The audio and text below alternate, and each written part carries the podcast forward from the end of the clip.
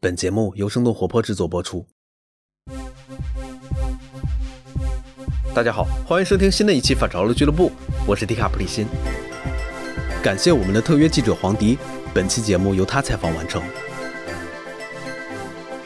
今天我们请来的嘉宾是刘佩芳，她曾是中国第一份时尚周报《上海时装报》的常务副总编兼执行总编。作为中国第一代服装行业媒体人。本期节目，他会将我们带回三十年前的中国时尚现场，感受中国服装时尚从无到有的全过程。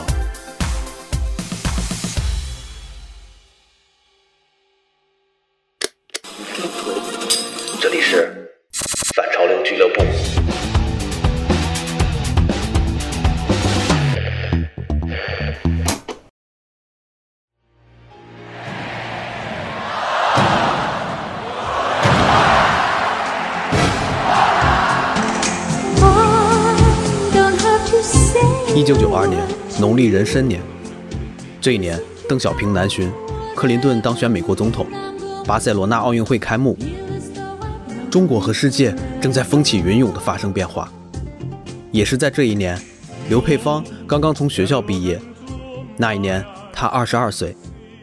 我是一九九二年从学校毕业就进到这个筹备公开发行的一个上海时装报。我们是上海大学的新闻系，当时这个新闻系的名字还叫科技与人文新闻，是这样的。现在有一个上海新闻学院了，已经是去年刚刚变成一个学院了。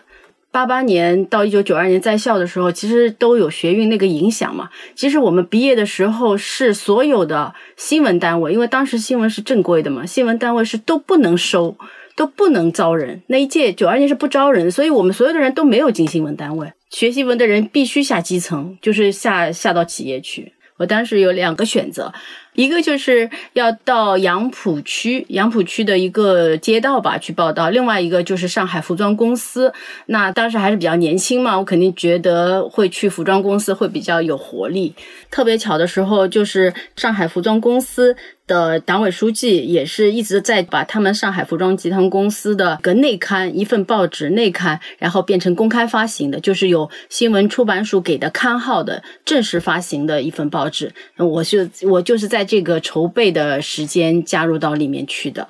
那时候人们的穿着开始被各种新鲜事物所影响，从原来单调的灰色、蓝色时代开始逐渐变得彩色起来。呃，倒也没有特别打扮，但是我还是呃记得自己当时穿的衣服的。我穿了一个白色的短袖的连帽衫和一个粉色的百慕大短裤，运动鞋 Nike，我记得。呃，然后我们去报道的时候，我去的是上海服装公司的干部科报道，就跟着我们那个时候副社长也是我的师傅杨老师啊，我跟他去报道，我觉得还是蛮忐忑的，当然也也非常兴奋。但是，特别是我们编辑部还是特别有活力的，老师啊、摄影师啊、编辑啊那些，因为带我们去见他们的时候，就觉得，呃，都是自己必须要仰视的那些老师吧，是这种感觉。我们的这个呃编辑部呢是在国和大楼，就是在北京东路。原来人民广播电台都在这这条路上，我们就在这个国和大楼这条弄堂里面的一栋楼里面的二楼的夹层里面。当时还有这个上海服装公司的时装表演队也在，他在三楼，就在我们楼上。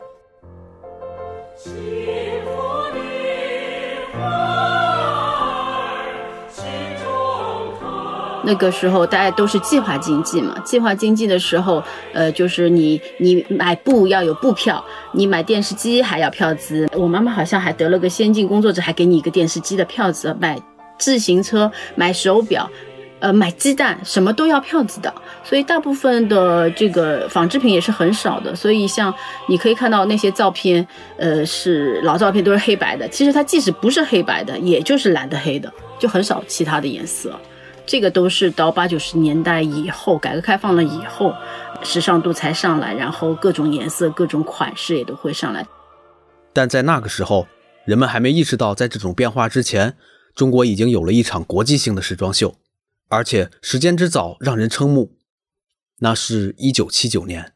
这个第一次的时装秀是一九七九年的呃三月二十二号，是为了促进我国出口服装能够进一步的适应国际市场的需要，提高我们中国服装在国际贸易中的竞争力。那中国纺织品进出口总公司就邀请了皮尔卡丹先生，他率领了时装表演团到我我国来举办这样的一个时装表演，当时是非常。非常震撼的。一九七九年，皮尔卡丹受到邀请，带着法国与日本的模特再次访华。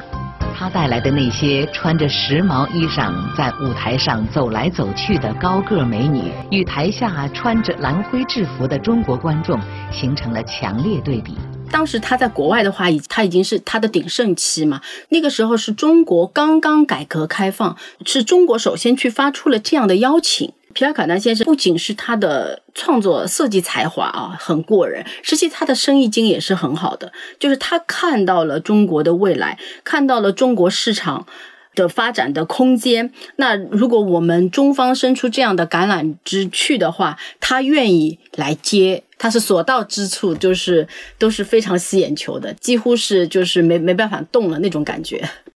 皮尔卡丹先生也来过上海。他在上海的人民大舞台举办了两场表演，每场五百多个人，那两场的话就一千多个人。但是当时的当时的要求是要从严掌握，而且尽量不扩大影响，是不会让被就是公开去报道啊或者是什么，并没有这样。他是作为一个内部的观摩来做这么一个国际。水准的时装秀的是这么个事情，所以他是就是把这些票子给了呃这个服装设计啊、工商啊，反正跟这些这个我们这个服装行业相关的啊、工啊、商啊、学啊这些有关系的一些人员和一些领导啊、机关啊，呃，不是售票的，都是专门的一个定向发放的。我也是因为入了这个行之后。皮尔卡丹现在八十一岁的时候，他到上海，我还采访过他，在这个人民大剧院的马克西姆餐厅，我采访过他，就是他当时还谈到谈到他曾经在中国走的这场秀，但是当时七九年的时候，我我还只有九岁，所以我我我呃，当时是不让就是报道这些的。那个时代进入到中国的品牌少之又少，更不用提时尚品牌和奢侈品牌。七九年的时候，那个雷达表进入中国，在市百一店的橱窗里面有那个像广告形象一样的那个，第一个就是雷达表。但是它的价格应该是三百块不到，两百多块钱。但是你知道我们那个时候的工资才是多少？普通工人差不多要半年买得起这块表。但在八十年代，很多的东西发生了改变。后，一九八零年，上海就组建了中国大陆的第一支模特队。当年模特还不是老百姓能接受、能认同的职业。开始的时候并没有这样的行业，也没有这样的人。当时像模特这种新型的事物啊，好人家的姑娘 是不让去参加的。就是不会让他去，就是年轻人可能自己心里是想想去的哦，但是就是他的环境也好，他的家庭也好，可能包括他的同事也好，对他的看法会产生一些比较呃不不是很正面的。开始的时候都偷偷的去。开始的时候怎么样呢？因为是像服装公司，包括像呃这个抽纱公司啊，包括像这很多公司就开始接一些外贸单子嘛，所以他们也想要有人跟国外的一样，要有一些人帮他们去走走秀呀，帮他们去拍一些产品册。那他要需要呃一些漂亮的姑娘能来充任这个模特的工作。他们当时都是找自己工厂里面的车间里面的那些姑娘，长得比较好看的，然后个子比。较高的，呃，先呃集中到这个公司里面去集训，这样的，然后都是偷偷的，都不不敢让家里人知道的，万一家里人知道就不让你去了，都说是公司的工作，那就要调哦抽到公司里面去工作了，只是这样。你看，我们曾经有一个在呃华侨宾馆有一场秀的时候，他们请来的那个请了个演员去走秀了。对，我觉得这个还是受就是比较传统的一些影响吧，呃，还是不管是演员也好，不管是艺人也好，都不是这么被推崇的嘛。以前我们那个时候，你看，之前如果你找个男朋友或者要嫁个人，最好的一开始军人，对吧？后来找那个工程师，呃，大学生，对吧？没人说你要去只嫁个什么艺人什么的就被别人很看得起，没有，这个也是我觉得这跟跟世道有关系。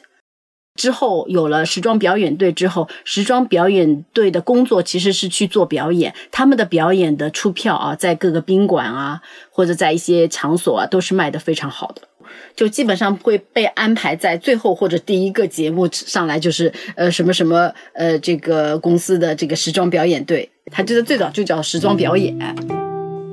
我第一次去看的时候，因为我还是个初中生，就是我的一个邻居，他因为他非常高，因为他们家里的所有的人都是打篮球的，所以非常高。他考到了这个上海服装公司的这个模特表演队、时装表演队，他考进去了，然后他就有那个票子，所以他送的我的票子，我去看了他的一个演出。当时我就非常震惊，因为他比我们稍微是比我们大一点，但是。平时不化妆的嘛，当时的人平时没有人化妆的，除非你结婚呀，或者小孩子上台表演啊才会化妆，就没有人化妆的。她化了妆，然后穿的那么美，就是在那个 T 台走过来的时候，那给我的感觉是触动非常非常大的。我觉得哇，这个服装对人的对人的一个改变有这么大，而且她走路的样子完全不一样，因为她本来就是一个大辣辣的姑娘嘛。非我这个是我觉得给我的印象是非常非常，到现在我还是印象很深刻的一次。而那时候的审美也和现在不同。八几年的时候有一个呃迅呃迅达杯的一个第一次的一个模特大赛，他的冠军，他名字跟我名字是一样的，姓不一样，他叫姚佩芳，他是冠军。那他是什么脸？他的脸其实蛮大的，就是看上去就是蛮顺的，蛮福相的那种。脸，而且当时的模特也没有那么高，七零左右吧，不像现在，你要做个模特，没有个一米七五你就别干了，没有一米七八你根本走走不出去了。当时的人的平均身高也没有那么高，一米六八六七，反正七零都可以做了。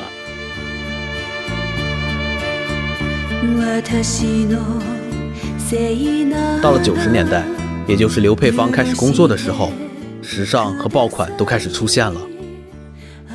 九十年代的时候，我觉得就是那个时候已经改革开放了嘛，然后经济，呃，也已经开始好。九十年代已经好了，八十年代开始的嘛，所以那个时候的话，大家已经脱离了那种蓝色的海洋。但是，呃，时尚相对来说还是比较单一的，就是没有那么像现在这么多元化。可能一部电影、一个电视剧，呃，一些这个这些剧电影里面的人物都能够带动爆款。像日本的，就像三浦友和跟这个三口百惠他们的电影啊电视剧，就是次色系列，那有光夫衫呀，就是那种棒针衫呀，或者是他穿的那种连衣裙呀，或者还有一个电影叫《街上流行红裙子》吧，就那种红裙子啊，包括到后期还有一些像比较宽松的这种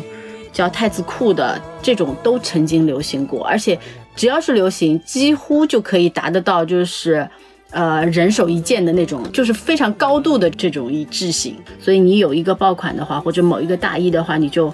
真的就一下子发达了。这个波斯特博物馆到现在它还有一个记录的，就是以前可能一个爆款可以买上百万，那到到去年呃还是前年一七年吧，可能它的爆款的那个集中度就没有这么高了，它就做不了那么大的量了。以前是可以的。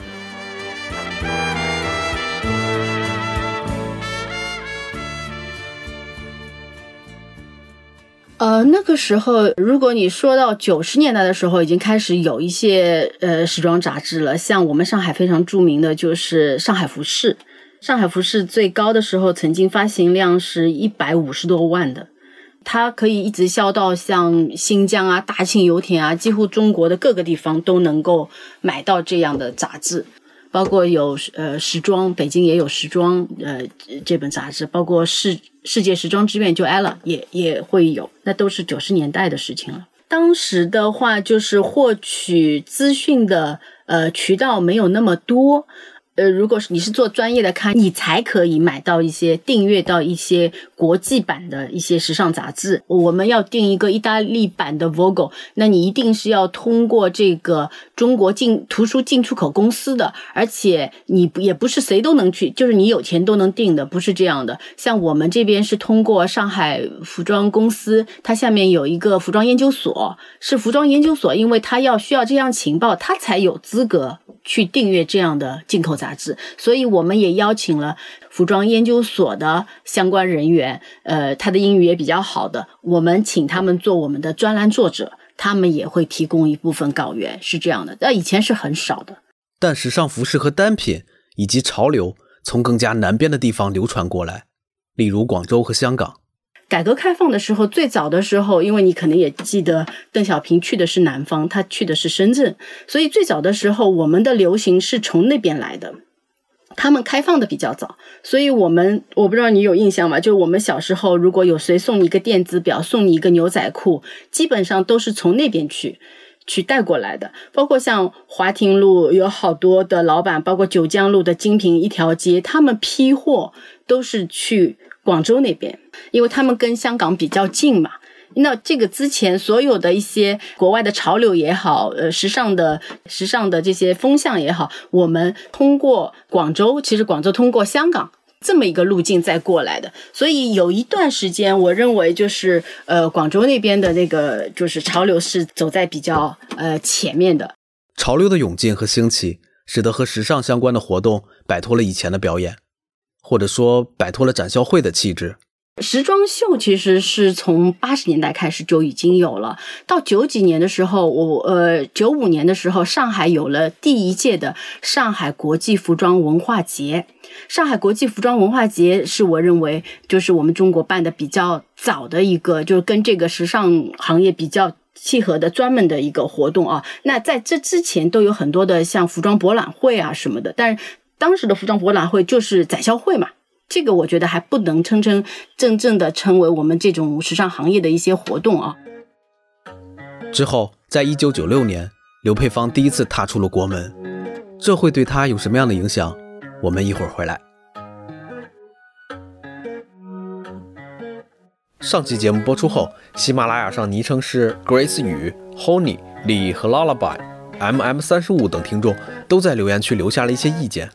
非常感谢你们的反馈。那如果你喜欢这档节目，可以在各大播客平台上给我们节目留言。你的留言我们都有认真在看。到一九九六年，刘佩芳第一次出国参加巴黎时装周，第一次见到了真正成熟的时装节。我是一九九六年三月份，就是受邀去巴黎时装周报道了这个迪奥。邀请是专门是迪奥发出的邀请，然后在中间做的牵线搭桥做这件事情的是，呃，到现在也是很著名的。我们这里的公关公司是爱德曼公关公司，它的创始人也是一个，当时也是一个法国比较年轻的人，他也是看好了中国这样的机会留在中国的。当时他们请了呃三个人，一个是我，就是上海时装报的主编，然后还有广东电视台的，广东电视台当时有一个时装。呃，跟时尚有关的节目，它的制片人叫江爽英，小爽。另外一个就是呃，上海当时比较偏文的那个一个，就是主流的媒体叫《文汇报》，它的一个特约撰稿人风铃。我们三个人，我甚至都是第一次出国，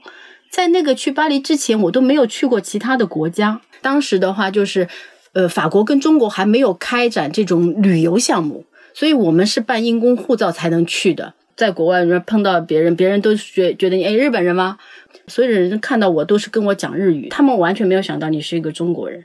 所以当时的南华早报用了头版，整个半版报道了，就是中国有派媒体去报道这个巴黎时装周，所以我们也被这个采访的对象，人家也觉得这个事情很稀罕。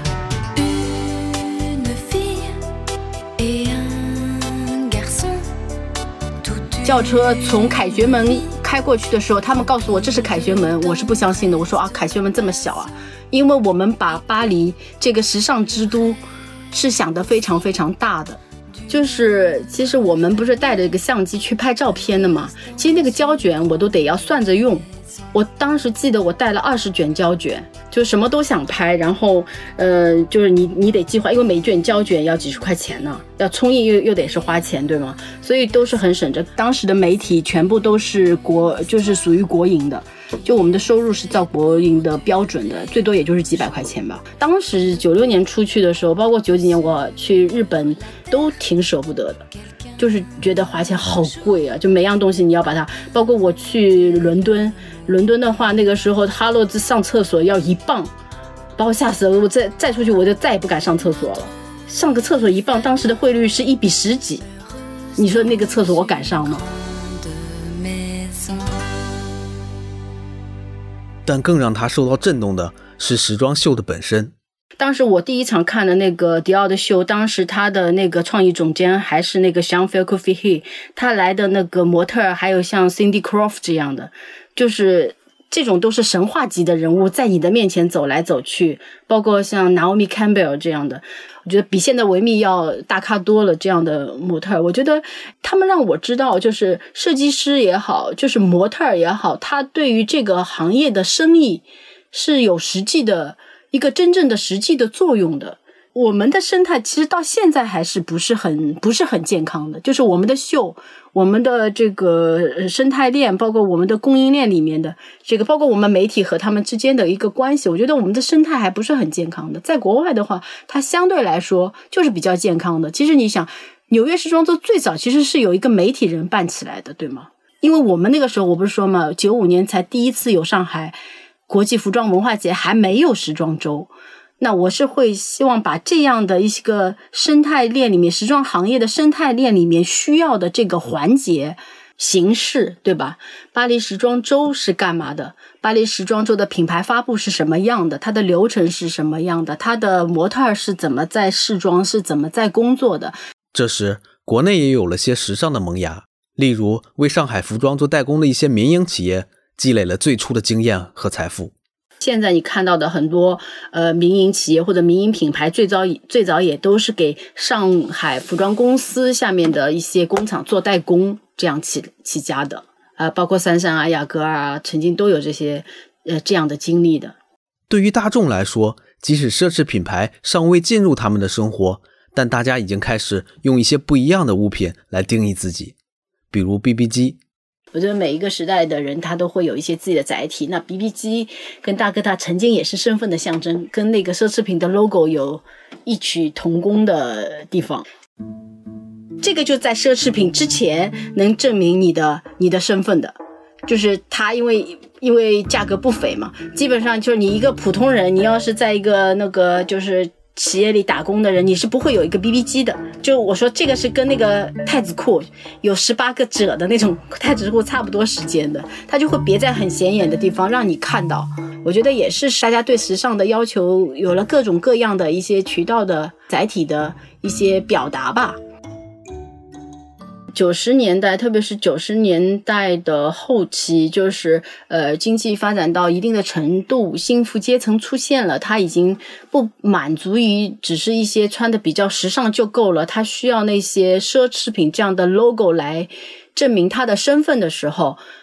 他跟别人不同的时候，所以这些奢侈品开始，呃，就是这个消费就开始多起来了。所以最早的时候的奢侈品，其实最强调的还是大 logo。因为 logo 才能才能让人家知道嘛，我穿的这是奢侈品。这个时候你在波特曼商城周围就看到有一些品牌，像 LV 啊，像就一些奢侈品在这里开出来店了嘛，就开出自己的专卖店啊，这些是这样的。迈入千禧年之后，又过了数年，上海才终于有了自己的时装周。这时，距离刘佩芳参加工作已经过去了十二年。最早的时候，上海时装周是二，我记得的啊，是二零零四年十月份才办的。那它当时出来的时候，是作为上海国际服装文化节下面的一个活动。它当时出来的时候，一年也只有一届，就是只有秋天，它没有春天的。呃，像我们现在是春天办秋冬的嘛，对吗？是秋天办那个春夏的，是这样。但是它当时是只有十月份来办的。呃，第一次上海时装周的时候，我已经成为这个，我已经做了上海时装报的常务副总编、执行主编，所以我们的参与主要的就是报道，这对我们来说也是非常重要的一个任务。我们就是给到了非常多版面的。专题报道，呃，比如说你现在看到的就是，呃，这个呃大连城市名片是足球，我们要让时尚成为上海的城市名片，中国时尚源头在上海，包括像现在时装周也经常会说的，呃，立足本土，放眼世界，这些都是这个可以查到的。我自己本人写的一个一些头版的文章。其实当时，呃，上海时装周刚刚开始的时候，并没有那么被看好。为什么我们会写那样的文章？其实当时就是包括他们工作人员来说，其实也是觉得很困难的，因为当时的很多发布的品牌的话是个位数的，都是邀请来的。就是不像现在，现在其实是你自己要付场地费的嘛，对吧？很少邀请的，因为现在的很多新闻稿就说受邀参加这个什么什么时装周，我都心里觉得挺好笑的。时装周怎么会邀请你？不就是你自己花钱报名了吗？对吧？先报名，人家同意才给你花钱的机会嘛，哪有什么一定要来？但是当时上海时装周是去做一些定向的邀请，去说服别人来参加我们的上海时装周，也是一年一年非常不容易的做起来的。当时时装周里面的有一些人，工作人员都在哭啊，这个就没有品牌肯来走秀呀，怎么办？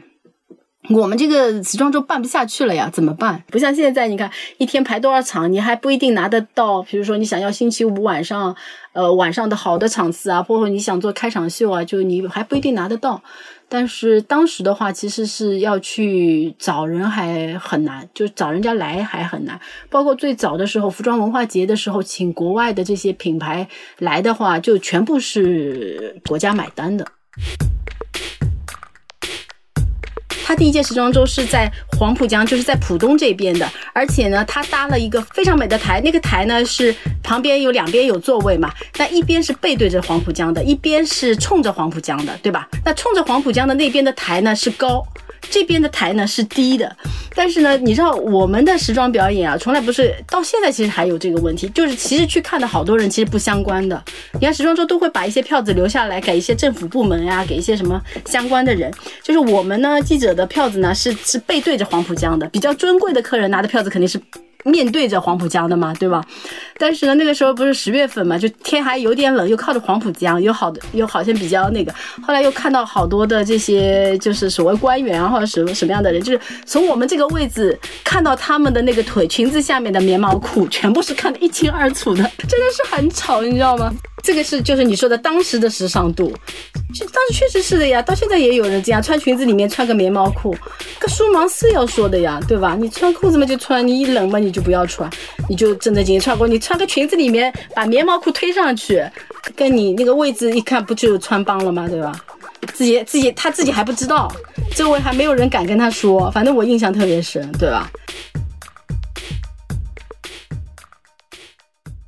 九六年我第一次去巴黎时装周，到我现在经常去米兰时装周啊、伦敦啊，包括纽约呀，我的感觉，包括他们对我的态度啊，其实这中间，其实我是经历过的，我经历过这些所有的，所以我挺骄傲的，就是我们现在能够达到的这种程度。但是呢，就是你骄傲的时候，你千万不要忘了。不要忘了，就是一个人不要太忘乎所以，我觉得也没必要。我们我们有很多的活动，其实做噱头的嘛，人家还真的就是在整个供应链里的体系一个环节而已，对吧？然后你你不会像在上海，就是时装周门口都是乱七八糟的人都想看时装周这种感觉的，人家去的人在那边看的人就是买手，就是买媒体，就反正都是专业人士才去看吧。我觉得这个就是一个活儿。那对这样一个时尚行业的前辈而言，时尚这个词对他究竟意味着什么？我有一次在那个时装周的门口，有一个那个时候是腾讯吧，还是有一个记者采访，他说：“你觉得时尚是什么？”我说：“时尚就是呃，这个视力浅薄冷。”但是我们爱他，所以我们还是在这个行业里头。体验到了所有的从无到有，我们经历了这个行业的从无到有，所以这个是对我整个人生体验来说是非常重要的事情。它给我也非常多。但是呢，不仅是外行人对时尚行业有误解，其实时尚行业的从业人员对时尚行业也有误解。包括那个时候，像 f i l k f i 他在采接受我的采访的时候，他还跟我说，他说他有百分之五十的时间都花在研究面料上面。面料才是一个服装的点睛石，并不是每次要去做很夸张、很、很、很不实用的东西。所以现在我经常碰到设计师，我也经常跟他们说，就是你别想的太多了，服装就是日用消费品。如果你不是能让人穿的更合体、更得体、更为他的形象加分的，你做出来表达自己有什么用呢？你真的这么有用，你去做做做艺术家呀，对吧？我看你的作品能卖掉吗？像我们现在媒体一样，他在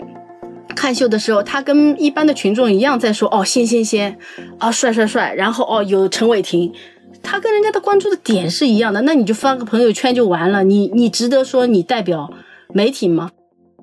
最后一个问题，这样一个时尚行业的前辈。他的打扮是否时尚呢？因为我是要去做一个新闻的一个媒体工作者，所以对我来说舒适很重要。就是怎么能跑得快嘛，